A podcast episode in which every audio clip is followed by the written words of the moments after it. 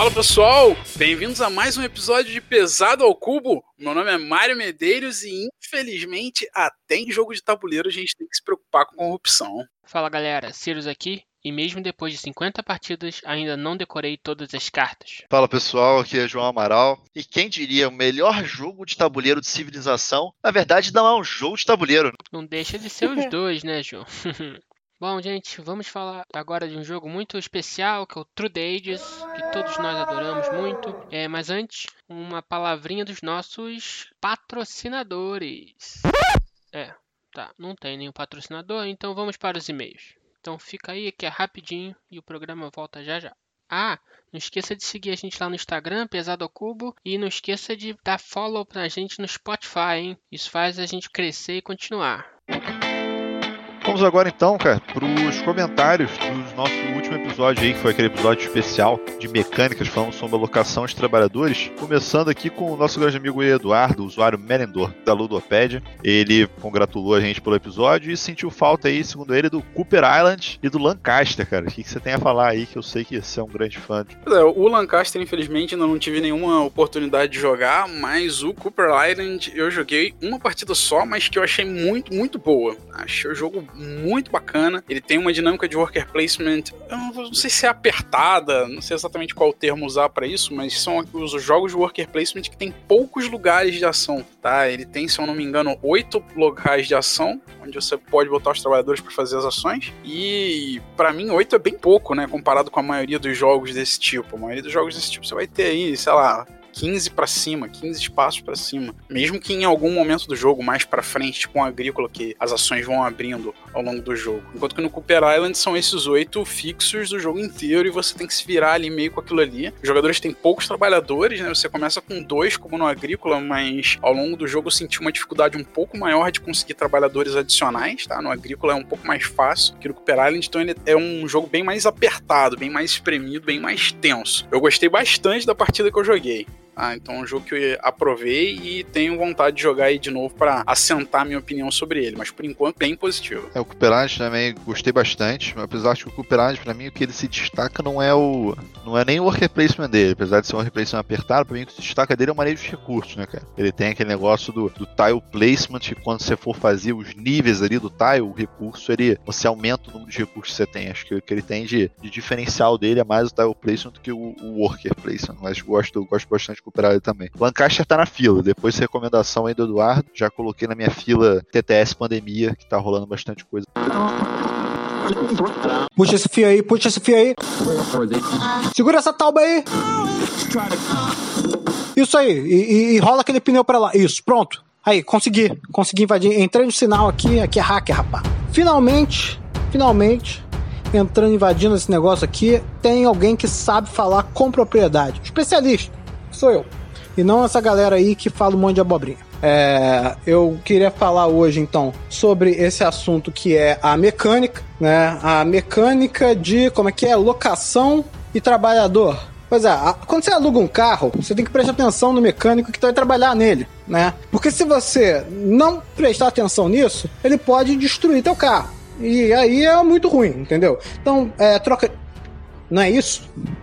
Como assim não é isso, porra?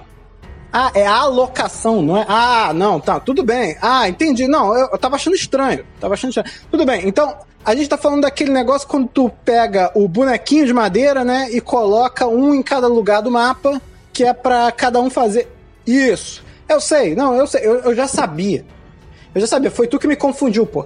Então, voltando aqui recomeçando. Então a gente vai falar da mecânica de alocação de trabalhador. E a primeira coisa que você pode entender da mecânica de alocação de trabalhador é que tem mais ou menos um bilhão de jogos. É, o que a gente percebe nesse último episódio aí é que só o Mario, o João e o Ciro, que são três seres humanos, conseguiram falar de 100 mil jogos por minuto, né? Jogos que a gente nunca ouviu falar, jogos que a gente nunca mais vai ouvir falar, jogos que a gente nem lembra, jogos que a gente já jogou e já esqueceu, e jogos que a gente não jogou, mas a gente acha que jogou e vai esquecer daqui a pouco. E esses jogos todos têm a mesma mecânica. O que, que só quer dizer uma coisa? Que fazer jogo é muito fácil. Tu copia o seu amigo, né? Que deve ser a primeira coisa que a gente tem que tirar desse episódio. Mas aí a mecânica de alocar o trabalhador, ela tem duas coisas que são muito importantes. A primeira é a legislação, tá? Quando você estiver lidando com o trabalhador, tem que ter INSS, tem que ter, é, tem que ter férias, tem que ter décimo terceiro, você tem que prestar atenção em tudo isso, carteira assinada, bonitinho, porque senão você corre o risco de tomar um processo. E tomar um processo ninguém quer, né? Ainda mais quando tá jogando jogo. Porque se a polícia vai na sua casa e descobre que você está jogando jogo, ela pode te prender pelo crime trabalhista e pelo jogo. E aí não dá. Aí duas prisões ao mesmo tempo não tem suborno que resolva, entendeu? Então aí o outro, a outra questão muito importante do alocação de trabalhador, que é essa mecânica maravilhosa, é que é a única mecânica que te permite fazer um monte de coisa e não conseguir fazer nada ao mesmo tempo. Então, todo jogo que tem isso você pode reparar, você começa a sua jogada, aí você começa pensando, você já raciocina tudo que você tem que fazer, coloca seus bonequinhos, um bonequinho aqui, um bonequinho ali, um bonequinho lá, e aí no final da rodada você percebe que não serviu para nada, você não fez ponto nenhum, você já está perdendo, e é a primeira rodada ainda. Então isso é, um, é excelente, assim, porque é uma lição de vida. Ensina para todos os jogadores o que, que é ter o domínio completo da situação e não adiantar de nada, que é a vida, né? Você planeja, planeja, planeja, no fim das contas você perde, se fode e vai pro cacete. Então, por causa da lição de vida que é proporcionada por essa mecânica, né, eu queria dar aí uma nota pra mecânica, né, porque eu acho que é importante. É, não é nenhuma porrinha, né, de, de mecânica, que é a melhor mecânica que tem. É, também não é nenhum para o ímpar, que é essa não privilegiada, né? Mas é uma mecânica interessante. Acho que fica atrás também daquela mecânica genial de tacar o dado na mesa. Então fica sendo nota 6 para mecânica de locação de trabalhador. E, de novo, cuidado com a legislação.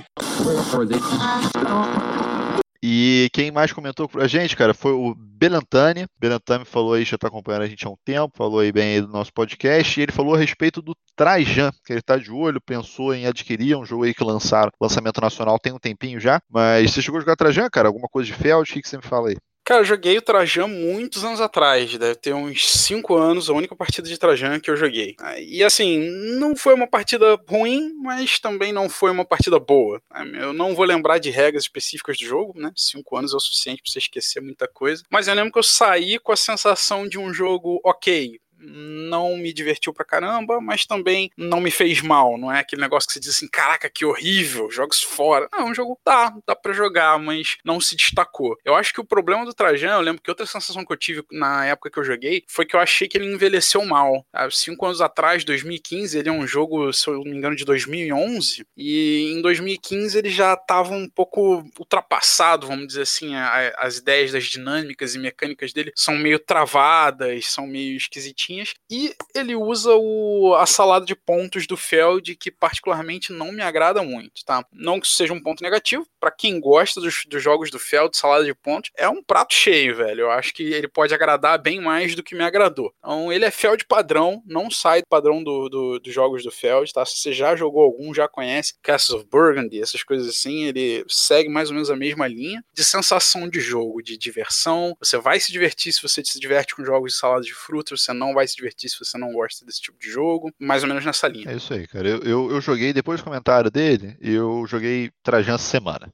Então tá um pouquinho mais recente. Eu joguei, na verdade, Trajan e Macau. O Feld, é o que você falou, ele é constante. Constante na seguinte questão: se você gosta do estilo de design dele, é, ele, ele, vai ser um bom design para você. Por quê? O que me incomoda no Feld, eu não sou fã dos jogos Feld, tá? Eu, inclusive, que eu queria jogar Macau, que tinha muitos amigos que falavam que Macau era o melhor Feld e tudo mais. Eu falei, então vamos jogar Macau. O Feld, para mim, ele é mestre em mecânicas, tá? Ele faz mecânicas e dinâmicas muito interessantes. Inclusive, o Macau tem um, como se fosse um rondelzinho de recursos. O Trajan, ele tem uma mancala, que é interessante. O Aquasphere, eu me lembro, joguei há muito tempo atrás, mas o, o Aquasphere tinha uma dinâmica das coisas que você tinha que programar, as ações que você tinha que programar. É um que eu até quero jogar de novo. Mas, enfim, o problema do Feld é que claramente ele cola um tema em cima da mecânica que ele desenvolve. Ele desenvolve mecânicas muito interessantes, só que eu, particularmente, não sinto nada o tema em cima do jogo. Então, por exemplo, o Trajan, eles são cinco ou seis minigames dentro de um jogo. Você pode avançar numa trilha X, você pode avançar numa outra trilha, você pode fazer um set collection, você pode fazer umas, tipo umas entregas de navio ali. Então, assim, o que parece para mim que é um monte de coisa que, que não se conecta. São boas mecânicas, são boas dinâmicas, o jogo roda bem. Achei um pouco longo porque ele se propõe. Eu achei, ele não, não me agrada muito por eu não sentir tema. Apesar de eu ser Euro cru, eu gosto de sentir aquele tema que eu tô jogando, no mínimo, né? Eu entender aquele fluxo de ações. E o Feld nunca me passa isso, ele sempre tem aquela coisa. Para mim, o que brilha no Trajano, Trajan, que é diferente é a Mancala,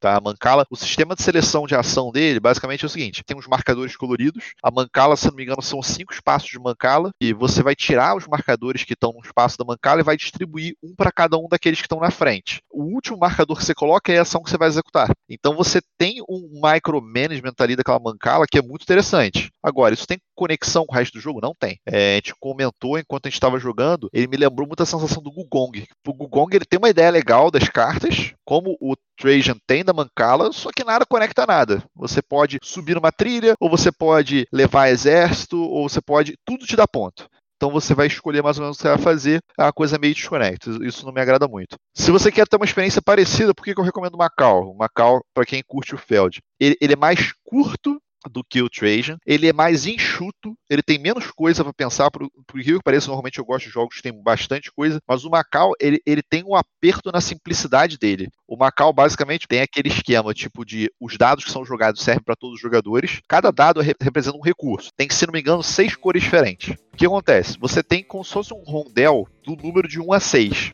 no seu turno, você vai pegar dois dados. O número que você vai escolher no dado vai ser o número de recursos daquela cor que você vai ganhar. Mas também vai ser em qual rodada aquele recurso vai vir. Então, por exemplo, você pegar um da 4, você vai ganhar quatro rodadas para frente. Se você tiver uma rodada que você não tiver recurso nenhum, você perde ponto. Então você tem que distribuir os recursos, mas também tem que otimizar de você pegar mais recursos. Mas essa ideia é muito interessante. Por isso que eu acho que o Feld mexe mecânicas, não mexe jogos, de maneira geral.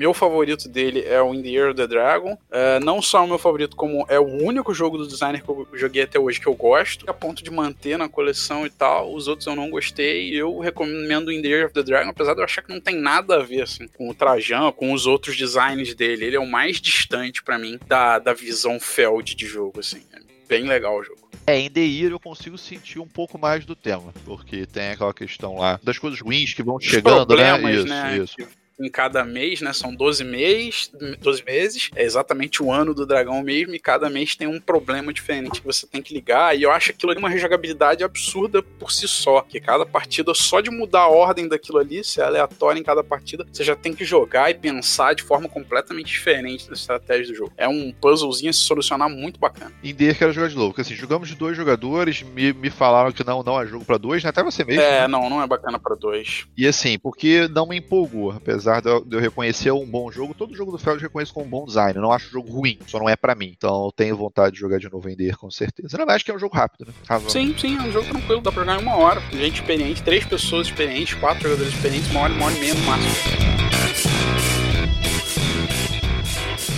Então vamos lá, pessoal, para os destaques da quinzena. Começa aí para mim, João. O que, que você destaca pra gente essa semana? Cara, eu vou roubar de novo, porque da última vez eu já fiz isso, falei de duas coisas, eu vou falar de duas coisas de novo. Já que nosso... Ih, tá gostando, vai estar mais cara, já que nosso amigo Ciro está tendo pouco tempo de jogar, eu, eu roubo a fala dele. Eu tenho um super jogo para falar aqui. É, quero só ver. Ó, o meu jogo, ele tem muita coisa aí que o João adora e alguns designs aí também amam, hein?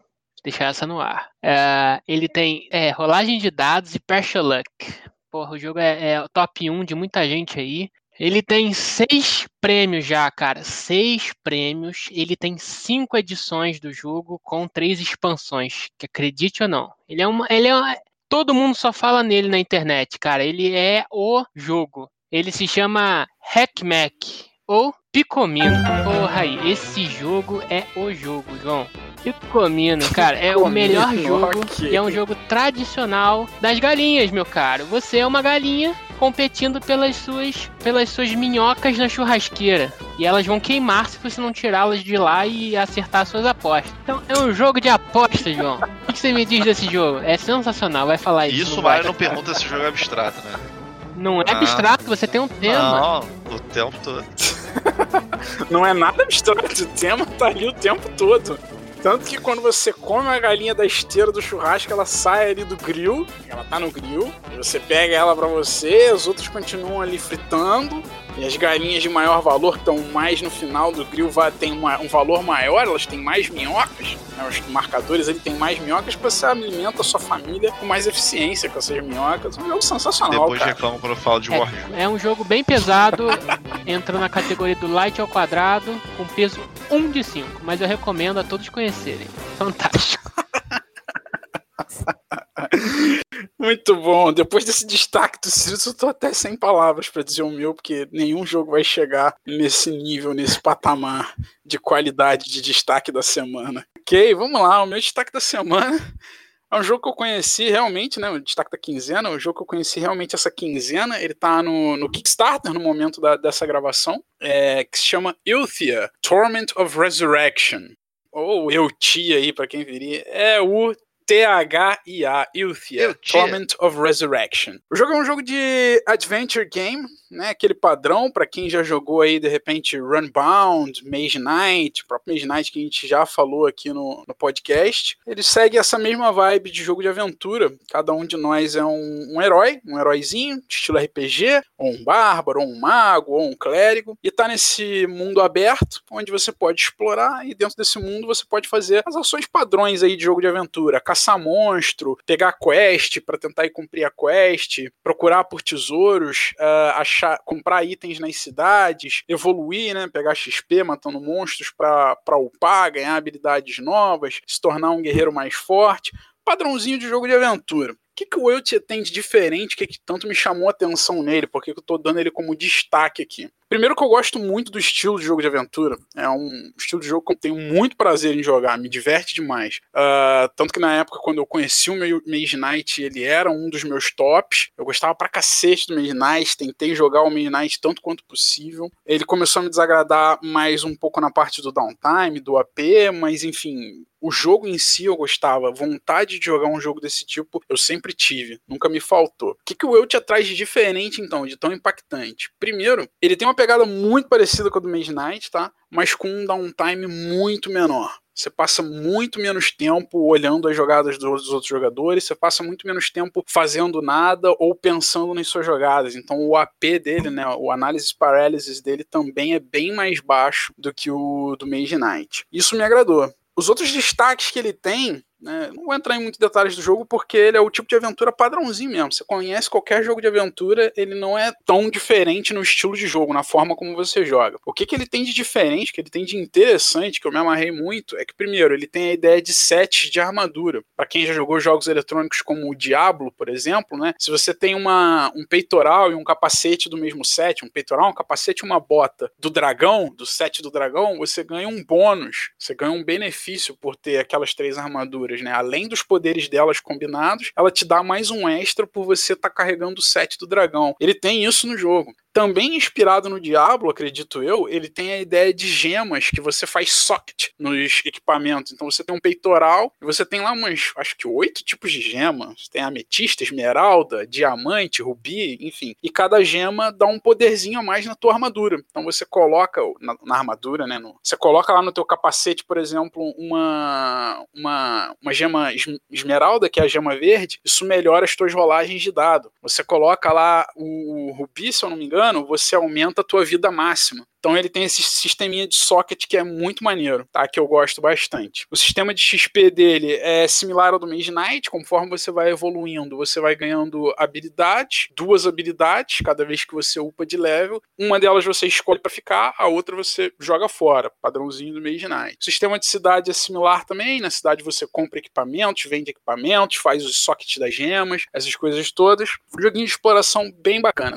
Ele é um pouco mais fluido, um pouco mais direto ao ponto, ele tem um pouco menos de piruada, você tem que ficar, você fica um pouco menos travado, sentir o jogo muito mais gostoso. Inclusive o João, que é viciadíssimo em Midnight, recomendo muito jogar o Wealthy. É, até fiquei curioso aí que você falou. Na verdade, tem, tiveram duas coisas que eu fiquei meio assim. Que primeiro o combate em dados, né? Então, É, o combate dele em dados, é, esse é o diferencial. É, pesa um pouquinho pra mim, mas apesar de que ter, pelo que vocês falaram, tem a questão da mitigação. E realmente eu acredito que tenha sido a primeira partida, mas enquanto você jogou com o Marcos aí uma partida de dois players do Wiltshire. Eu joguei um Bios Megafauna inteiro e joguei um Nova Luna depois. E vocês não tinham acabado. Pesou bem aí na, na duração do jogo. Assim, ele tem a duração de jogo de aventura desse nível, tá? Ele não é leve, não vou dizer que ele é pesado também, mas ele tá ali para um médio, talvez médio pesado. E ele leva aí com dois jogadores, acho que ele levou coisa de umas 5 horas com regras. Eu acho que partidas de Mage Knight eu já joguei nesse mesmo tempo, talvez até mais. Acho que eu já joguei partidas de Mage Knight em 2 de 6 horas. Acho que ele não, não tá muito fora da realidade dos jogos de aventura, não, desse padrão jogo de aventura. Não. Veremos um dia que eu tiver inspirado.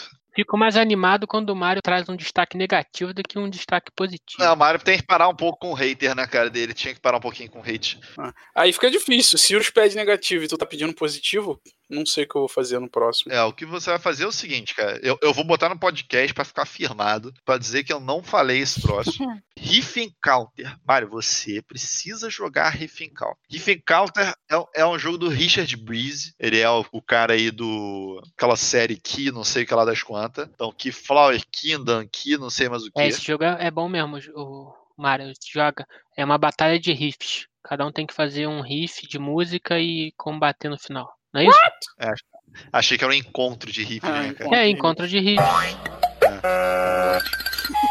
Aí como é que funciona, cara? Pô, no, no Riff Encounter, de acordo com o tema, né? Ele. Primeiro que eu acho que é o único jogo do. Não o único, mas é o, um dos poucos jogos do Richard Breeze que não seguiu essa série aqui, não sei lá das quantas. Eu gosto bastante do Keyflower, então eu tive curiosidade de jogar por causa disso. E no Riff, o Riff Encounter é um jogo abstrato. Mas teoricamente, o tema, já que vocês gostam do tema, nós somos peixes papagaio e nós estamos nos alimentando dos recifes de corais. Esse é o tema do jogo. Esse é o tema do jogo. Tema. Só que também botarei imagens no que, o que ele brilha. Assim, o, o Recife de Coral são uns tilezinhos coloridos em que os jogadores vão construindo os recifes de corais, tá? Você vai construir, basicamente assim, na, na sua vez, você vai poder fazer sete ações as sete opções de ações. Você pode fazer basicamente quantas delas quiser, mas normalmente você vai fazer umas duas ações. As ações mais básicas são: ou você vai colocar um tile coral ali. Quando você coloca, você pode colocar quantos você quiser de uma cor. Não quantos quiser, mas você pode colocar quatro escondidos, que ele tem aquele esquema do, do Keyflower, que você tem o shieldzinho, você guarda os tiles ali. Você pode botar quatro escondidos e pode botar quantos revelados você tiver, daquela mesma cor. Aí você vai construindo aquele coral. Aí como é que você pontua no jogo? Você vai pegar os corais que você construiu e você descarta quatro e come o resto daquela linha contígua de coral, entendeu? Então, se você tiver, tipo, você montou oito corais ali da mesma cor e você marcou aquilo como seu, quando você come aquilo com teu peixe papagaio, você joga quatro fora e coloca quatro na sua bag, que é uma bag de pontuação. Só que no que, que ele brilha realmente o jogo? Existe um negocinho em cima que você vai, vai variar ele numa daquelas, numa das ações, que é como se fosse um commodity speculation. E com certeza o BGG deve estar com isso, a mecânica, o dinâmico, mas o que acontece? Esse recife de coral, quando você vai construindo, existe, imagina que tem alguns corais que eles são mais fortes do que outros. Então, vai estar mostrando ali, tipo, ah, o coral laranja come coral branco. Então, quando você estiver construindo coral laranja, você pode comer um coral branco, mesmo que seja do amiguinho. E além disso, esse mesmo tile dizendo dizendo qual coral que é mais forte, também serve para pontuação. Então, no final do jogo, isso vai ter várias variações ao longo do jogo, que, que são os jogadores que fazem, mas você sabe, ah, para cada coral laranja que você comeu, você ganha 4 pontos. Para cada coral branco, você vai ganhar 2 pontos. E essa pontuação varia ao longo do jogo, dependendo qual a ação dos jogadores. Então, cara, é porque eu não gosto de abstrato, mas você vai achar isso, você vai jogar Rei Death mais Fish na fogueira. Bom, eu gosto muito de abstratos, realmente. Uh, não acho que o Rei Death mais Fish seja tão abstrato assim, ele tem tem jogabilidade de abstrato, mas o tema dele é um pouco mais presente. Sim, o Riff Counter é a mesma coisa. Um pouco mais presente do que peixe, papagaio comer coral, impossível. Cara, é igual picomino. não, não, não. Você não, tem não. papagaio, picomino, o outro você tem uma galinha. Você tem, tem disputa um, um speculation que você falou ali, você tem também na, na churrasqueira. Não existe especulação. Claro que tem. Você tem uma diversas minhocas que valem mais que outras, diversos dominós ali. É uma especulação. Você pode, você pode comer a é, do, da mesa, você pode comer a do amiguinho. Exatamente o mesmo jogo, só que um é bom e o outro é duvidoso. Exatamente o mesmo jogo, só que um é duvidoso. Eu adorei essa frase. Um é duvidoso. Bom, os, os ouvintes vão decidir quem falou o melhor jogo aqui. Eu tenho certeza que eles vão falar que o Não superior. Vamos para o episódio.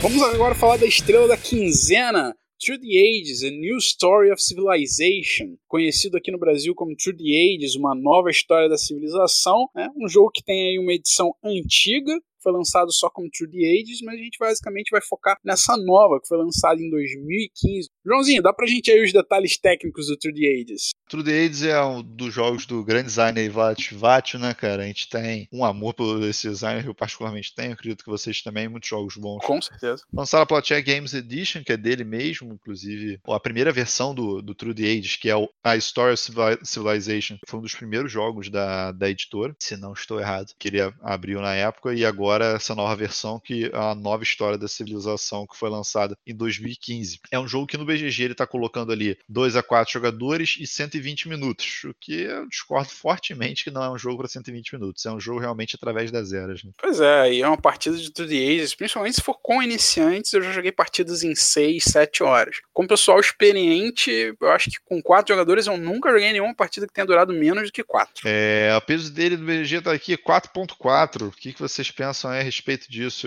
Eu acho que está numa média para mim. Acho bem justo, cara, é um jogo bem pesado, é um jogo de decisões muito emaranhadas, né, coisas que levam. Você tem que fazer um planejamento muito a longo prazo, que é complicado de ser feito, tá? A maioria de nós, a gente tem naturalmente mais dificuldade com planejamento a longo prazo que com curto prazo, e ele é um jogo só de longo prazo, basicamente, tá? Obviamente, no final do jogo, você vai estar tá fazendo, tentando só rodar aquele planejamento que você executou ao longo do jogo, então já não tem mais tanto planejamento, mas da metade inicial do jogo, ele requer demais um raciocínio bem ferrado. Você tem muita decisão a tomar, um, você sempre tem muitas escolhas e cada escolha que você toma te leva para um caminho estratégico totalmente diferente. E o peso desse caminho é, é absurdo de se tentar imaginar, de se tentar desenhar na sua cabeça as possibilidades das cartas que vão vir, que você vai tentar pegar para combar com aquelas, e se é que os outros jogadores vão deixar você fazer aqueles combos. É um jogo bem, bem pesado, cara, bem pesado aí. Tem um cara aí que eu jogava que sempre fazia o cavalo paraguaio na Tour de Age, né, cara? Primeira, segunda era, tava voando baixo, já ia para as últimas eras, começava a ficar para trás. Te lembra alguém? Será que lembra alguém, Ciro? Cavalo paraguaio. Cavalo paraguaio, por favor, descreva-me. É, é, um jogo que é difícil, cara, por fazer estratégia de cavalo paraguaio, porque o late game dá muito, muito ponto. Se você tentar fazer estratégia de pontos no início, acho que até dá para funcionar, mas você tem que tentar dar uma compensada. Se você deixar de pontuar no final, você tá ferrado. Você tem que pontuar pelo menos um pouco no final, se você deixar para pontuar muito no início. Eu não sou muito dessas desses streetwise aí do João, que é um cavalo paraguaio, eu não faço ideia que seja isso aí, não. Mas, para mim, o jogo tem duas duas metades, digamos assim. Metade do jogo eu sei fazer uma estratégia muito boa que dispara um placar, na metade final é, eu fico em último. Porque o jogo. Conhecido como Cavalo Paraguai. Entendi, obrigado pela tradução. Ah, o, mas o jogo é muito longo, ele dura realmente through the ages, através das eras, você passa jogando seis horas ali. Então o peso está muito ligado ao tempo de jogo e como você vai combar suas cartas e criar melhor maquininha ali, né? Não sei se é uma maquininha de ponto, mas é a melhor maquininha. Exatamente de ponto. É uma máquina de evolução da civilização. Porque Isso, existem obrigado. estratégias de você passar as duas primeiras eras sem sequer pontuar e só pontuar na última, por exemplo. Né? Então é uma máquina de evolução para fazer um boost de ponto em algum momento, que pode ser uma estratégia de máquina de ponto. Você está pontuando desde o início. Pode terminar ou não acabando sendo um cavalo paraguaio. E algumas cartas elas saem do jogo ao decorrer da partida o jogo é dividido em algumas eras e aí passou uma era, algumas cartas ficam obsoletas e saem do jogo. Então elas param de fazer efeito. Se você não levar isso em consideração em todo o seu planejamento a longo prazo, chega parte do jogo, aquele benefício que era o principal da sua maquininha ali, da sua civilização, passa a não ser mais e ela não está mais ali. Faltando aquela peça, todo o seu império vai à ruína. Então você precisa realmente planejar a longo prazo, ter as cartas necessárias para cada step do seu planejamento a longo prazo. Isso é um, a chave do jogo, é onde o jogo brilha para mim. E depois de 40 partidas eu aprendi a jogar, ganhei duas vezes já. Uhul! É, pá. Eu acho que é uma outra coisa que traz peso a ele, que é importante que ele tenha uma questão de punição razoável, né? É um pouco do que o Silvio falou, ele tem aquela questão da, da corrupção e a questão do, da comida que você tem que pagar o tempo todo, principalmente para os jogadores que estão conhecendo o jogo, ele é bem cruel em relação a isso. É, não só em relação a isso, mas em saber o timing de jogar as cartas. Eu acho que uma das coisas mais que os jogadores iniciais mais é, pulam por cima, né? Eles deixam de olhar é a questão militar é muito comum jogar com o pessoal que tá jogando a primeira vez, o pessoal fazer um cagar pro militar, principalmente nas primeiras eras, não fazer nada de militar e os caras apanham muito e tem um início de jogo muito ruim, principalmente se cagar, se cagar pro militar. Dá para você jogar sem muito militar, tá? Mas você tem que ter um mínimo ali acompanhar as pessoas que estiverem ficando mais fortes. Você tem que ter, você tem que estar alguns passos atrás, mas você nunca pode ficar zerado. Ah, ficar só com um de militar que é o inicial. Acho que isso é uma das coisas mais difíceis para quem nunca jogou. A primeira partida é apanhar no militar ali. Isso é interessantíssimo também, porque apesar de ter militar, você não precisa fazer ações militares para você ganhar o jogo. Ah, eu já ganhei uma partida onde eu tinha bastante militar, o Mario tinha nenhuma. Ganhei não, né? Foi, eu perdi a partida, onde eu tinha muitos militares, o Mario não tinha quase nenhuma, e de repente no, na metade final do jogo, o Mario começou a investir em militar e eu parei, é, porque eu comecei a ver que ele tinha muito ponto e eu tinha pouco ponto. Comecei a investir em ponto, ele começou a investir em militar e me destruiu completamente. Então é, o timing também de fazer uh, operações militares é muito interessante nesse jogo, adiciona mais aí ao peso. Exato. Fala agora um pouco das mecânicas aqui do jogo. As mecânicas que estão cadastradas no BGG, tá? São basicamente action points. Os action points são as ações que você tem, né? A gente tem algum um, um número de ações civis e um número de ações militares que a gente pode fazer em cada rodada nossa do jogo, em cada turno nosso do jogo. Esses pontos são basicamente o que a gente vai gastar para pegar cartas do tabuleiro, para jogar essas cartas, para fazer ações de construção de monumentos, jogar líderes, enfim, todas as ações do jogo são baseadas nesses action points. Essa é uma das mecânicas que eu acho mais legais, assim, no True the Ages, né? O jeito que ela foi implementada nesse jogo especificamente, ele é um pouco diferente da maioria dos outros jogos que tem. Geralmente você tem um número fixo de action points ou um número fixo por personagem, né? No caso de joguinhos de aventura, um personagem que é mais rápido tem mais action points do que o outro, coisas desse gênero. E no True the Ages eu acho que é bem legal porque ela é definida pela sua forma de governo. E cada forma de governo tem uma quantidade de action points diferente. Inclusive um governo podendo ter mais militares do que civis civis e o outro governo podendo ter mais civis do que militares. Eu acho essa mecânica muito bem implementada, ela dá uma variada ao longo do jogo. Às vezes, para você ter mais ações civis, você tem que abrir mão de ações militares e coisas do gênero. Eu acho ela muito bem colocada aí no jogo.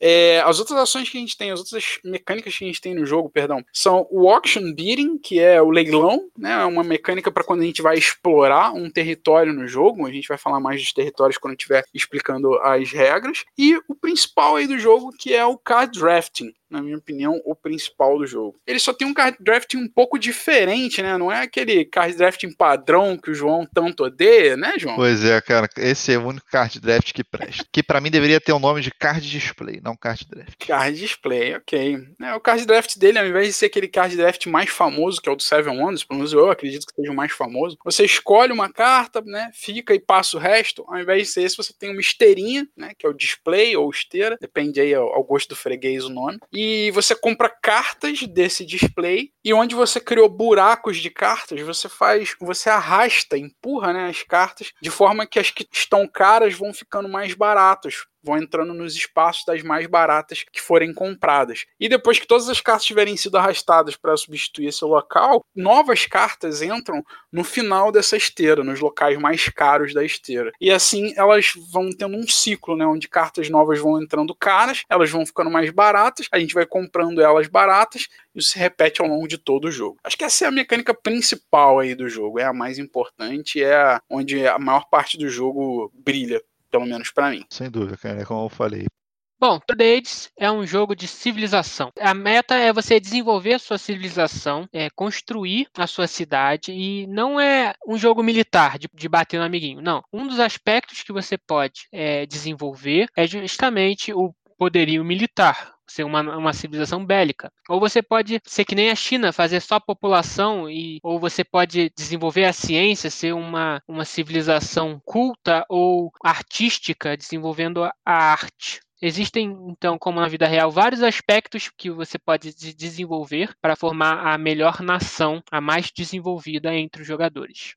A vitória é dada para o jogador que tiver mais pontos, mas basicamente o ponto é através de produção de cultura, seja em qualquer uma dessas áreas onde eu falei, religião, literatura, drama, construindo as grandes maravilhas de todas as eras, até utilizando as personalidades culturais e enigmáticas de todas as eras, como você pode usar o Churchill como um líder de sua civilização, ou Gandhi, ou você pode pegar Moisés. Ao longo do tempo, os seus líderes vão se mudando, vão se desenvolvendo, nascendo e morrendo, e a sua civilização é perdurando através das eras. Está aí o nome do jogo. Through the Ages, ele é um jogo muito bem detalhado dentro dessa proposta que ele deu aí, que o Silvio explicou para vocês. Basicamente, o jogo começa com um display aberto de cartas, que são cartas da Era A. O jogo ele se passa em cinco eras, né? Seria a Era A, a Era 1, a Era 2, a Era 3 e a Era 4, sendo que a Era A e a Era 4 são eras curtinhas, então o core do jogo roda ao em torno das três eras principais, as três eras do meio. A Era final, a Era 4, é só o turno final onde cada jogador vai fazer sua última jogada, e depois dessa Era 4 a gente vai pontuar, e o jogador que tiver maior quantidade de pontos de vitória, que são os pontos de cultura, como o Sirius explicou, vai ganhar o jogo. Basicamente, na sua vez, você vai ter um número de ações civis e um número de ações militares que depende do seu governo. Cada governo governo vai ter, pode ter mais ações civis ou mais militares ou até um número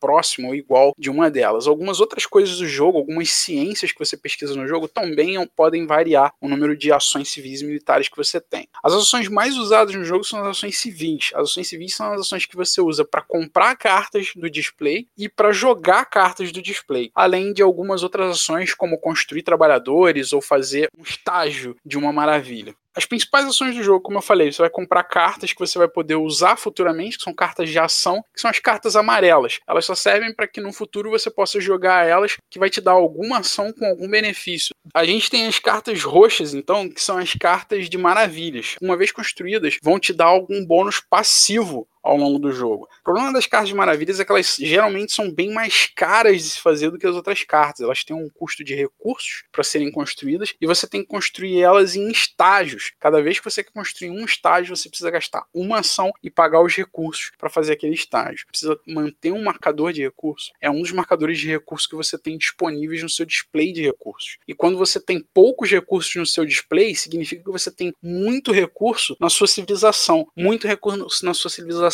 gera corrupção. É um dos problemas legais bacanas de lidar dentro do jogo. Próximo tipo de carta que a gente tem para a gente comprar ao longo do jogo são as cartas vermelhas, que são as cartas militares. Você começa ali com milícia e você pode evoluir até você ter tanques e jatos espaciais, que são as tecnologias da terceira era. Os líderes são as cartinhas verdes que vão te dar algum benefício passivo enquanto aquele cara for o seu líder. E sempre que você jogar um líder de uma nova era, um líder novo que você comprou, você descarta o seu líder da era anterior. Ele sai do jogo. E você nunca pode ter mais do que um líder por era. As cartas laranjas são as cartas de governo do jogo. Essas são as cartas que vão alterar alguns detalhes. Todo governo dá é alguma alteração na sua quantidade de ações civis e ou de ações militares. A, próxima coisa que você tem são as cartas cinzas e marrons, que são as construções que você vai ter na, no seu governo, na sua civilização. As cartas marrons são construções de produção, e as cartas cinzas, que são as Urban Buildings do jogo. As Urban Buildings, cada uma tem meio que uma, uma utilidade, uma produção diferenciada, mas basicamente são as construções que você vai usar para produzir felicidade para sua população, por exemplo, são as construções religiosas, para produzir cultura para sua população, que são as, as, construções de teatros e templos e museus, e construções que vão dar ciência para sua população, que são as bibliotecas, os laboratórios, que vão dar nível de conhecimento para sua civilização, que você vai usar para fazer novas tecnologias. As construções são cartas onde você vai ter que colocar trabalhadores para que elas funcionem. Cada trabalhador naquela construção vai te produzir uma vez o que aquela construção te dá. Então, por exemplo, o teatro ele vai te dar uma produção de, se eu não me engano, dois de cultura e uma carinha feliz. Então, se você tiver três trabalhadores ali, você vai produzir seis de cultura e três carinhas felizes. A carinha feliz ela é estática, você tem três, você não produz, mas o seis de cultura você vai produzir, por exemplo, todo final de turno, se você tiver esses trabalhadores ali. Então, basicamente, no seu turno você vai comprar essas cartas, jogar essas cartas e colocar trabalhadores, alocar os trabalhadores nesses locais, além, obviamente, de fazer novos trabalhadores, né, gastando comida. Uma coisa interessante dessa esteira, cara, que lembra um pouco a questão lá do, acho que qualquer jogo de esteira, os Pax, enfim, que as cartas elas têm um valor crescente. Se não me engano, as três primeiras custam um ponto de ação civil, as três seguintes, dois pontos, e as últimas três, três pontos de ação civil. Então isso faz diferença se você quer realmente investir numa carta para comprar ela pelo valor mais alto ou esperar ela esteirar até chegar para você num preço barato. Uma coisa importante dele, que em relação à compra das cartas, é que você nunca se descarta a carta na mão no True Date. Então as cartas que você compra são cartas que você quer jogar até porque você tem um limite de cartas na mão. Então sempre tem essa programação, não adianta você comprar uma carta só para bloquear um oponente, isso não serve nesse jogo. Né? A quantidade de ações civis que você tem, ela limita a quantidade de cartas que você pode ter na mão, mas ela limita também a como ela limita a quantidade de ações que você pode fazer, como o João falou, né? Você não pode sair comprando carta, porque se você só tentar comprar as melhores cartas, você acaba ficando sem ação para jogar as melhores cartas. Então um dos critérios principais do jogo jogo é você balancear entre querer comprar e querer jogar as cartas. É, e o limite de cartas na mão está é, tá relacionado com o sistema de governo que você tem. Você pode ter um sistema de governo que você tenha três ações é, civis e duas ações militares, por exemplo. Então, ações civis são essas que você vai usar para comprar as cartas ou jogá-las. As ações militares são as que você vai usar para, de fato, fazer, é, recrutar unidades militares ou jogar cartas militares, que existem dois decks. O deck de cartas civis, que você usa ações civis para fazer essas cartas, executá-las ou comprá-las, e as cartas militares, que você usa as ações militares. E tudo isso é pelo seu sistema de governo e também limita a quantidade de cartas de cada tipo que você pode ter na mão, e a quantidade de ações civis e militares que seu sistema de governo permite. No deck de cartas militares, você vai ter as ações uh, de pactos que você vai poder fazer com os outros jogadores. Então, isso é uma das coisas interessantes do jogo. Você não faz pactos de boca, como você faz na maioria dos jogos, faz uma promessa ou pede recurso. O True Ace ele não permite isso. Ele só permite pactos via,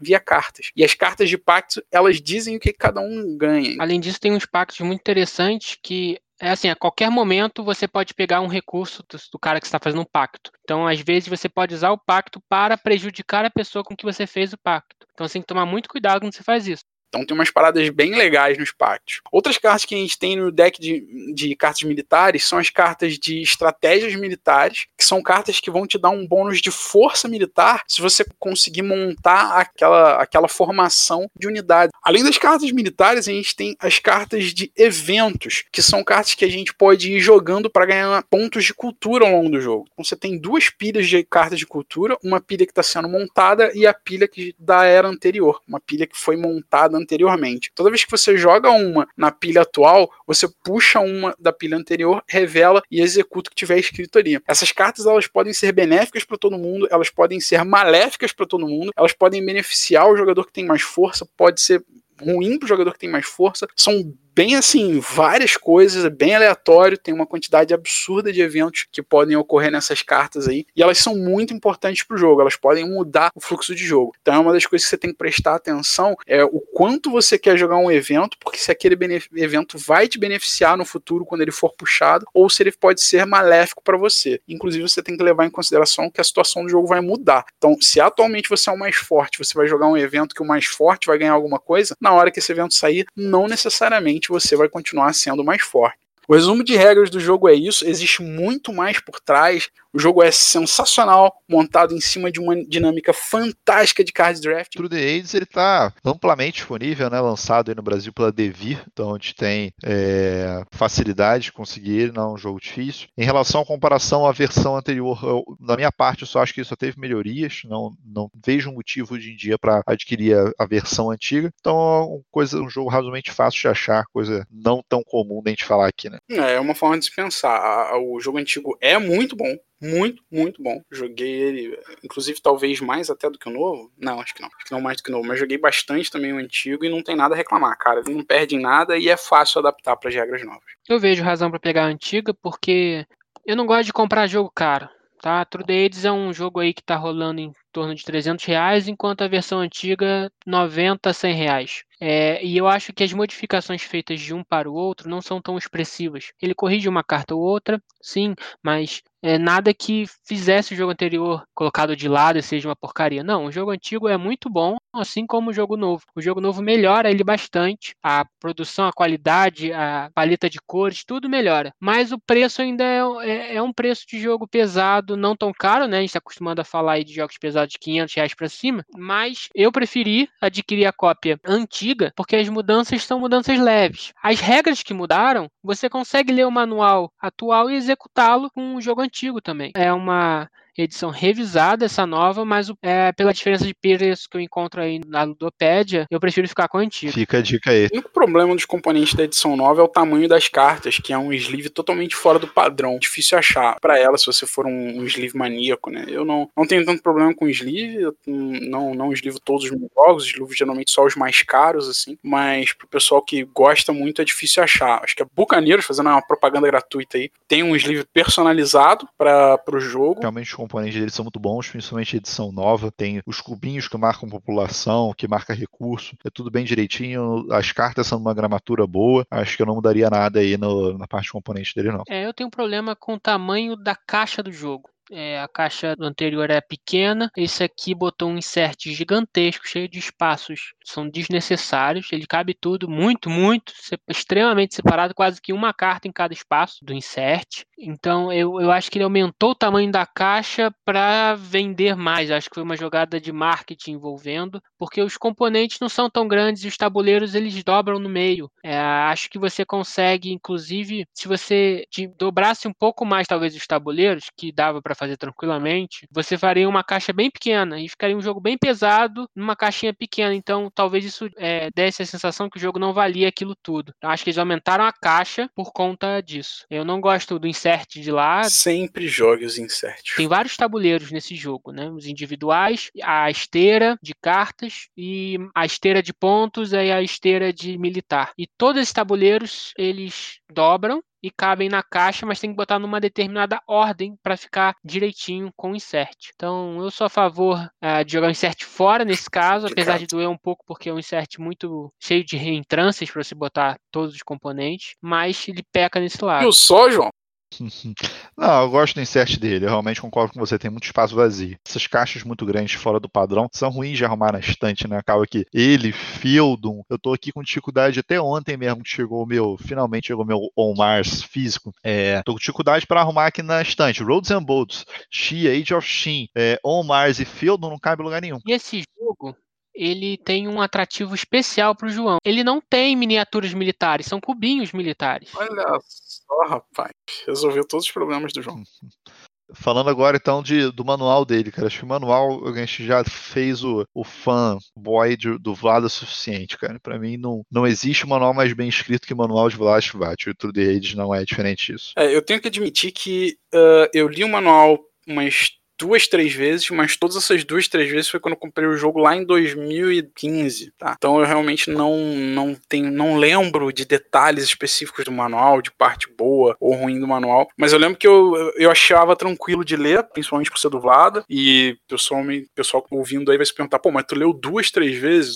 Foi dificuldade de entender? Não, isso é uma mania pessoal minha, eu leio o manual, né, jogo o jogo uma vez, depois que eu joguei a primeira vez eu releio o manual, eu encontro uma série de erros que eu cometi naquela partida, jogo uma segunda vez, aí eu releio o manual uma terceira vez para garantir que eu não cometi nenhum erro na segunda partida. Geralmente é, é o fluxo de leitura, mas não pelo manual ser ruim, né? Então, eu lembro que não, nunca tive problema com nenhum dos manuais de Valhalla. Eles são muito bem escritos, muito bem organizados, muito bem detalhados, exemplos sempre muito bem claros e lúcidos. Bom, a arte, a arte de design dele também fica um pouco junto com os componentes. Eu acho que a arte e o graphic design é muito bom. Tudo que a gente tem que saber de custo das coisas, é, o que, que tem que pagar, qual é o fluxo da rodada, tá tudo bem ali na cara. Eu não, não lembro de nada que tenha de crítica em relação a isso, não. O que você acha da paleta de cores, João? Da edição 9 e da antiga? Cara, ah, cara, é o novo mais bonito, né? São cores mais vivas e tal. A artezinha dos, das construções e tudo mais são mais bonitos que a antiga. Isso é um. Tanto a arte quanto o design gráfico do novo tá muito mais bonito, tá? As, as informações estão mais claras, elas estão mais vivas, principalmente as informações críticas. Eles fizeram uma pequena mudança de regra com relação ao, à corrupção e à alimentação das pessoas, que eu acho que também ficou bem mais interessante, faz parte aí do design gráfico, né? Porque mudou um detalhe no player aid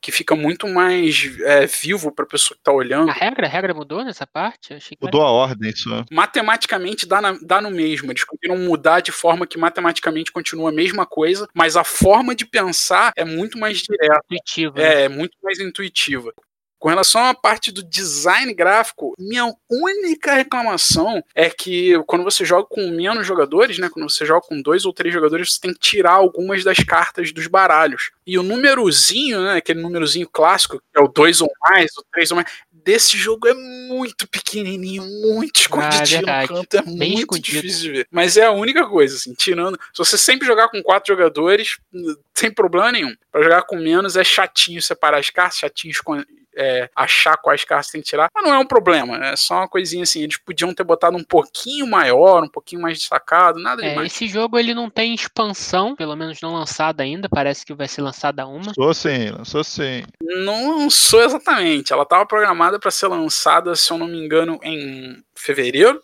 esse ano, tá? Foi feita pré-ordem, inclusive todas as lojas tinham pré-ordem, dizendo que ia lançar em fevereiro. Teve demo da expansão na em ano passado, eles chegaram a levar uma cópia da expansão para o pessoal ver, com as cartas e tal. Só que eles tiveram um problema na produção da expansão. Eles não conseguem o mesmo material que eles usaram para fazer as cartas. Eles não estão conseguindo o mesmo papel para fazer as cartas. E qual é o hum. problema que isso traz? Na verdade, eles conseguiram um papel muito semelhante, em que a sensação é igual e que em tese não mudaria nada para os usuários do jogo. O que, que mudou? A tinta. O papel absorve a tinta de forma diferente e eles não conseguiram encontrar exatamente a mesma cor da parte de de trás das cartas. Então você olhando o deck, o draw deck, né, o deck de compra de cartas, você conseguiria diferenciar se a próxima carta era da expansão ou se era do jogo base. Com esse problema, a única solução que os caras encontraram foi refazer todo o jogo na expansão. Então, até onde eu entendi, quem comprar a expansão, a expansão vai vir com todas as cartas do jogo base também, além das cartas da expansão, para ela vir com cartas com o fundo igual. Acho que isso é uma coisa que com certeza vai aumentar o custo, mas é um salve aí para a CGE, porque a gente sabe de muita produtora que imprime a expansão e nem tá olhando para isso. Na hora de jogar, que a gente vê qual rola. É, eles publicaram que vai ter um aumento, se eu não me engano, acho que 6 dólares, tá? Do, do que eles previam lançar. Eles previam lançar a expansão a 25 e a expansão agora vai ser 31. Ou ia ser 19 e agora vai ser 25. Agora não lembro. Tô com inversão de valores na cabeça. Mas aumentou 6 dólares do que ia ser anteriormente. É, mas para mim é dispensável, tá? Uma expansão. Não, não vejo que adicionar ao jogo. Ele é tão fechadinho, tão redondo. Não mudaria nada no design, na arte, nenhum aspecto. Apesar disso, no BGG tem uma expansão de fã que eles adicionaram navios ao jogo, com força de combate, desde caravelas até o Battleship gigantesco e adicionaram também ações milha que você pode usar com esse tipo de carta, né? Com essas unidades novas, né? É, São unidades novas. Bem bacana.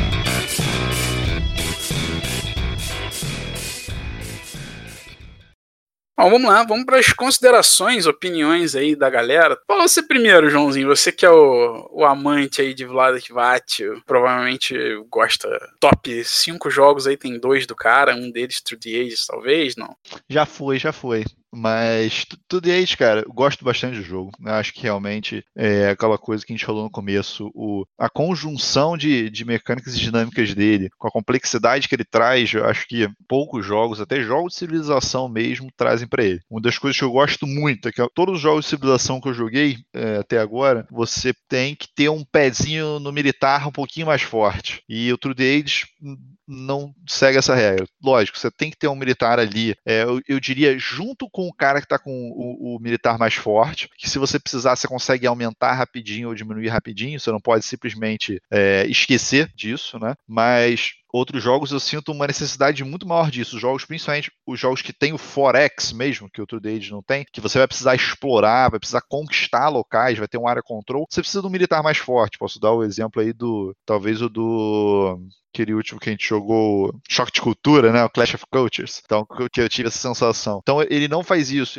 e que as variações são enormes. É, desde, como vocês falaram, focar em ciência focar em arte, um monte de jeito diferente da ponta. É, outra coisa que eu gosto muito nele é que todas as cartas entram no jogo. Então, quem conhece o jogo, eu não tenho tantas partidas como vocês. Vocês jogaram mais o jogo do que eu. Eu jogava muito quando morava com Sirius, né? Depois, agora, não jogo mais tanto. É... Na época que Sirius era o meu pato no True Aids, agora eu sei que isso não é mais verdade. Aí o que acontece? É um... essa questão de todas as cartas entrarem é uma coisa muito interessante, porque você tira parte da. Uma grande parte, né? Da, da parte da sorte de você conseguir comprar a carta e tal, você consegue ter uma programação e um plano B ou um plano C, vamos dizer assim, conhecendo as dinâmicas do jogo. Eu acho isso muito positivo. Acho que o único downside que eu coloco do jogo é realmente duração, tá? Duração por duas questões. Primeiro que é longo, tá? É um jogo longo, você precisa de tempo para jogar, tá? Você precisa de tempo para jogar, mesmo em, em, em, dois jogadores não vai jogar mais rápido que quatro horas, três horas e meia, eu diria assim. Que eu me lembro a partida mais rápida que eu tive com o Sirius foi três horas e meia. Mas assim, é, na maioria das vezes é um jogo longo. Eu, eu acho que ele roda muito bem para 2, para 3 ou para 4, tá? Joguei na, em todas as coisas. Então, eu acho bem interessante, isso é um ponto positivo para ele. E o negativo realmente é essa duração, que pode realmente se estender, ficar um jogo um pouco longo, apesar de ser um jogo progressivo, você tem a sensação de estar tá evoluindo toda vez que você está jogando. No final, você tem muito mais recursos, consegue fazer muito mais coisas. Então, você tem a sensação de progressão, que, como eu falei, acho essencial nos jogos com uma duração maior. É, do que aí as duas horas e meia. Aí realmente acho que essa desvantagem e a vantagem do peso, né, de quantidade de regra, que não não acho ele tão palatável para apresentar para todo mundo. Mas o podcast é sobre pesado, então pesado é isso aí. Deixa eu te fazer uma pergunta direta, João, com relação ao teu gosto. Eu sei que particularmente você não é muito chegado em jogos de leilão. O leilão do True Days te incomoda, é indiferente? Que leilão? Para as colônias. É o leilão de força militar. Quanto de força militar você quer gastar para dominar sim, uma Sim, sim, lembrei, lembrei, lembrei. É, não incomoda. É, o leilão, eu acho que eu tô começando a entender o que o leilão que me incomoda, o leilão que não me incomoda. Eu acho que leilão que eu consigo visualizar o máximo. O máximo, um máximo, exatamente. Eu consigo ver assim, pô, aquele jogador ali, ele vai dar no máximo tal coisa, eu vou dar no máximo tal coisa. Se eu achar que aqueles. Porque o leilão do, do Corinthians não entrou em detalhes, que isso é detalhe de regra, mas basicamente quando você vai pegar uma colônia, que é uma, uma das cartas de evento, ela vai te dar um benefício, pode ser recurso, pode ser ponto, enfim. Só que você está abrindo mão de unidades militares. Então, é uma, é uma matemática que eu consigo fazer. Tipo, pô, cara, eu, eu, consigo abrir mão das unidades militares, eu vou ficar muito fraco em relação a outro jogador. Isso vai me dar ponto de maneira que vale a pena. O leilão que eu tenho dificuldade é, é o leilão seco arte moderna. É tipo, quanto que isso aqui vai valer se eu fizer o set collection do cacete A4? Então, acho que esse zero incômodo. E essa mecânica é interessante no jogo, porque se eu tiver só investido em militar, eu pode parecer que eu tenho uma vantagem grande. Mas aí vem uma carta dessa de território que eu tenho que, fazer um leilão e dar X, e essa dá X unidades minhas militares. E aí eu vejo, putz, meu inimigo, ele tá. Se ele pegar essa carta, ele vai disparar no placar, apesar de eu estar com muita força militar, eu preciso daquilo. Aí eu vou e entrego, me jogo fora, né? É, minhas forças militares para pegar aquela carta e um benefício que às vezes vai me ajudar, mas não tanto quanto vai ajudar o meu inimigo. E aí eu fiz um bloqueio da ação dele. Mas, em contrapartida, eu perdi meus militares. Então isso acaba balanceando também o jogo nessa questão para ninguém disparar muito na força militar para mim é um jogo simplesmente fantástico. Atualmente meu top 3, passou anos aí no meu top 2. Eu tô querendo saber qual é teu 2,5, cara, porque para mim é Gloomhaven Kingdom Death, eu nunca sei qual que tá lá em cima. Não, meu 2 é Kingdom Death, meu segundo é Kingdom Death atualmente. O Raven já foi segundo, caiu bastante, principalmente depois de jogar muito, né, joguei muitas coisas, ele não sobreviveu tanto ao, te ao teste do tempo. Ah, ainda porra. continua sendo um top jogo, tá em décimo primeiro, mas não vem ao caso aqui. Eu finalmente eu descobri por que o João tem 70 jogos no top 10. Por que ele bota 2,5, 2.6, 2.7, 2. Caraca, agora sim, porque todo podcast é um top 10 diferente. Ainda Não, vou botar o top 10 pra vocês. Ainda teremos um top 10. Mas enfim, Triace está no meu top, top 3, um dos meus jogos favoritos, tá? É uma experiência, é um design fantástico, fantástico, único, inequiparável, absurdamente diferente de qualquer outro. Mesmo no meu top 10, meu top 20, mesmo dentre os outros jogos favoritos, não tem nenhum outro jogo que faça o que ele faz, que entrega o que ele entrega. Ele é bem único na entrega dele. É, é um jogo que existem inúmeras possibilidades estratégicas, inúmeros combos de cartas. Tá? Eu hoje tenho mais de 180 partidas, se eu não me engano. Cadastradas O de jogo é 2 Days. 180 Peraí, peraí, partidas. peraí, peraí, peraí, peraí. Vamos chegar nesse assunto. Jogou digital ou não jogou digital? Digital são 150, mais ou menos, e umas 30 pessoalmente, tá? De, da versão. Quer dizer então que o digital é melhor que o jogo Não, físico? de forma nenhuma. É só porque ninguém. Eu não consigo gente pra jogar o jogo físico quanto eu consigo com facilidade pra jogar o digital. Mas eu prefiro 100% o jogo físico, toda a vida, sem dúvida nenhuma. Jogar o digital não é a mesma experiência. Vou falar do digital depois. Primeira opinião geral sobre o jogo. Não, não, não. Para, para, para. Para o podcast. Para que eu quero descer. São 100 partidas de TI, mais 180 partidas de True The Ages, menos horas trabalhadas, igual você não trabalha. Não é pública. Porra! Funcionário público, é Anota isso aí que aí. tem mais umas 150 horas de Kingdom Death Monster Pum. também. Você, Meu top ouvinte, 3 eu joguei muito. você, ouvinte, você que patrocina essa porra, entendeu? Funcionário público, é e cinco aí. campanhas de Gloomhaven. Enfim, Days é um jogo fantástico. Tá? Uma das coisas que eu acho mais fenomenais nele é a quantidade de estratégias que você tem pra ganhar. Dá pra ganhar, cara. Com, tem muitos combos diferentes que eu já consegui ganhar, muitos combos diferentes que funcionam muito bem no jogo, tá? Líderes diferentes, cada vez que você joga, você pega uma combinação de líderes das eras diferentes, você pega maravilhas diferentes, você faz investimentos em coisas específicas em momentos diferentes. Às vezes você faz um, um investimento militar mais early game, comprando logo tecnologias na primeira era e já colocando guerreiros ali, tentando fazer umas agressões. Às vezes você ignora um pouco o militar na primeira era, vai mais pra segunda. Às vezes você ignora militar, como o Sirius aí citou, na primeira e segunda era e vai deixar só pra fazer na terceira. Mas quando você faz militar na terceira, você investe tão ferradamente em militar que você consegue destruir um oponente seu e roubar todos os pontos de cultura dele. Você consegue jogar o jogo praticamente sem fazer militar, fazendo investimento produção de cultura constante ali no jogo.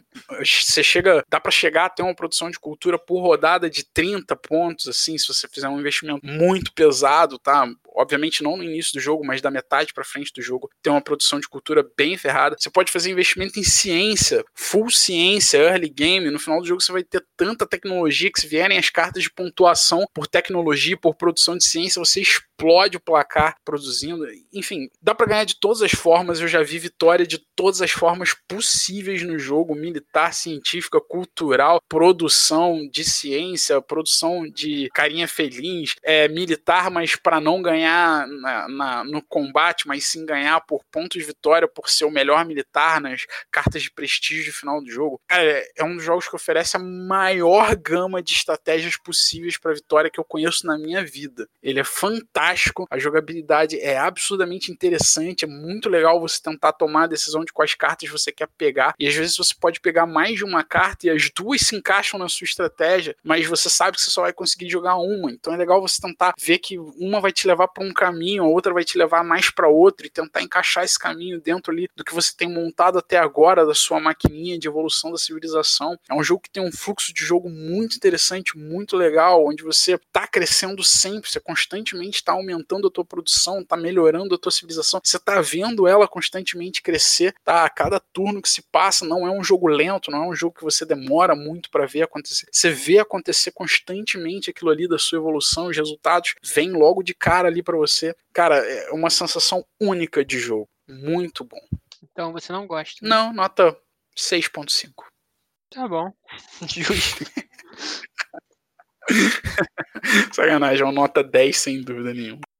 Já falaram tudo, né, cara? Não, não sei o que falar adicionalmente a isso. Ele tem uma mecânica muito boa e, como sempre, o Vlada consegue alinhar a temática e as mecânicas, fazendo você interaja realmente com o jogo, né? É, é um, eu acho que é um dos melhores jogos de civilização que tem. É, a temática não é colada com o jogo, a temática está em- embutida e ela, ela é, permeia todas as mecânicas ali, você consegue enxergar. É, como sempre, os jogos dele, as regras são intuitivas. O Mário passou 70 minutos do podcast só falando de possibilidades das cartas, mas isso você mostrando ali, ó, tem esses cinco tipos de carta aqui e eles têm essa carinha, ponto, acabou, vamos pro jogo. É, não é, não são regras muito complicadas, é, não são regras muito complicadas que você tem nele, apesar de o tempo ser muito longo mesmo. Eu lembro que teve uma partida em que a gente jogou, nós três jogamos um Panamax, um outro jogaço, e aí o João falou: "Vou dormir que eu trabalho". Aí eu falei: "Ah, o Mário não trabalha, vamos jogar, Mário?". Ele falou, vamos. 11 da noite eu abrimos um True Day. Duas horas da manhã passou e o jogo não acabou. A gente foi dormir 3, 4 da manhã. E eu tinha que trabalhar no dia seguinte às 8. O Mário também tinha que ir lá. Pegava às 9. Cara, a gente foi virado. Foi um dia merda, mas foi uma derrota aí.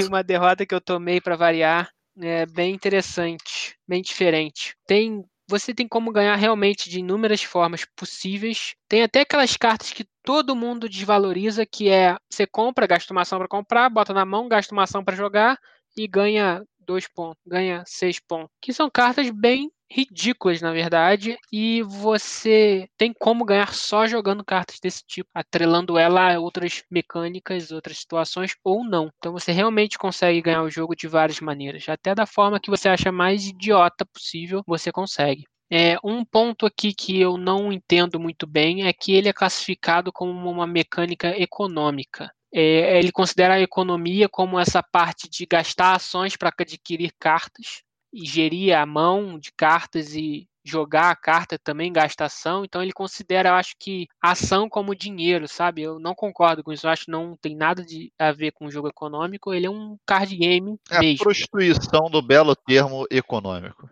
Não acho que é econômico também, não. Acho mais que ele diz econômico no sentido de gerenciamento de recursos. Você tem que gerenciar é, mas... constantemente ali a, os recursos e a comida que você ganha, né? Porque ele chama, ele não chama comida de recurso. Gerenciar porque você, para você construir as coisas, tudo você precisa de recurso, tudo você precisa de ciência. Ciência também seria um outro recurso que você precisa gerir ao longo do jogo para você usar bem. Eu acho que essa é a ideia de economia.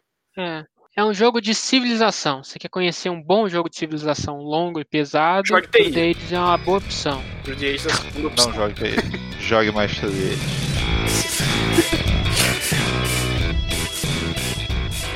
Bom, pessoal, e recomendações de outros jogos aí na linha do Turn the Ages, ou similares, ou que mudam em algum aspecto? O que, é que a gente tem? Cara, acho que qualquer outro jogo de civilização você vai ter aquela mesma pegada, né? O Choque de Cultura, Clash of Cultures, tem um pouco essa pegada, um pouco mais bélico, como eu falei. É, Civilization, que vocês já comentaram em outros episódios. Eu acho que as minhas sugestões seriam por aí. É, pois é, o, o Civilization, ele é muito próximo do, do Civilization mesmo de computador, então se você gosta do Civilization de computador, eu acho que é uma puta experiência, tá? O Civilization que a gente fala aqui não é o New Dawn, não, não é o da caixinha azul, é o da caixinha amarela, tá? Da Fantasy Flight Games, Sid Meier's Civilization. Só o nome dele. Uh, além do Civilization, a gente tem o próprio TI, que é um grande jogo de civilização. Eu acho que é uma pegada bem diferente, mas o, o TI, mais se você gostar da ideia de exploração espacial, tecnologias que fazem com que um jogador fique muito diferente do outro e coisas desse gênero. Porque meio que no, no, no 3DS as tecnologias não, não fazem, não diferenciam tanto os jogadores, elas diferenciam mais o caminho que você está seguindo para pontuar, mas no final das contas tudo pontua enquanto que no TI você meio que muda completamente o jeito de jogar. Uma civilização vai, vai ser mais militar, outra civilização vai ser mais pro lado de tentar ganhar recursos e tudo mais. No TI eu acho que isso pesa menos, né? Você até pode investir mais em recursos que seu adversário, mas não vai ser tão pesado assim. Você vai produzir 8 e o cara 6. Não é nada grandioso a diferença de quem investe mais numa coisa do que na outra. Mas acho que fica na vibe do que o João falou mesmo. Jogos de civilização em geral, Clash of Cultures, Twilight Imperium. Uh, a gente tem o Golden Ages, que a gente falou até no episódio do, do, do TI. São as recomendações de sempre para quem gosta dessa vibe, tá? Se você quiser um mais leve, o Golden Ages. Se você quiser os mais pesados, o Civilization ou Twilight Imperium. Acho que talvez seja um, um jogo para três jogadores pesado. Star Trek Ascendancy. Você explorava o mapa, tinha ação de action point e eu acho que você desenvolvia também a sua civilização. Sim, sim, se encaixa. Gente, tivemos um problema no nosso feed semana passada, é, o feed mudou, tá? Por favor, acompanhe agora na, pelo feed novo que está aqui na Ludopédia, que a gente vai botar lá no Instagram. Acompanhe nossas redes sociais, que basicamente é o Instagram, é, Pesado ao Cubo. Temos nosso e-mail pesadoalcubo.gmail.com pode mandar lá comentários, reclamações, dúvidas. É, e deixe seu comentário também aqui na Ludopad. E queria fazer aí um, um desafio. Você aí que tem um grupo de jogos, pessoal que joga, vende. pô, posta lá um podcast nosso aí, um episódio que você tenha achado interessante, pra galera conhecer e divulgar aqui pra gente sempre continuar fazendo, tá bom? É, dá aquela força lá pra gente, pessoal. Muito obrigado sempre aí pela galera que tá comentando, que tem acompanhado, que tem dado força pra gente. Pesado ao Cubo fica por aqui e até a próxima.